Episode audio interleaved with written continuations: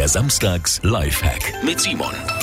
Und eine der Sommerfrüchte ist ja die Wassermelone. Es gibt viele Möglichkeiten, sie aufzuschneiden, aber das hier ist vielleicht die effektivste. Einfach die Wassermelone in der Mitte durchschneiden, dann mit der flachen, der Fruchtfleischseite, also der roten, aufs Brett legen und in eine Richtung erstmal in Streifen schneiden, dann um 90 Grad drehen und nochmal Streifen schneiden. Das ergibt dann so ein Schachbrettmuster und ganz einfache Wassermelonenstifte nehmen, reinbeißen. Lecker.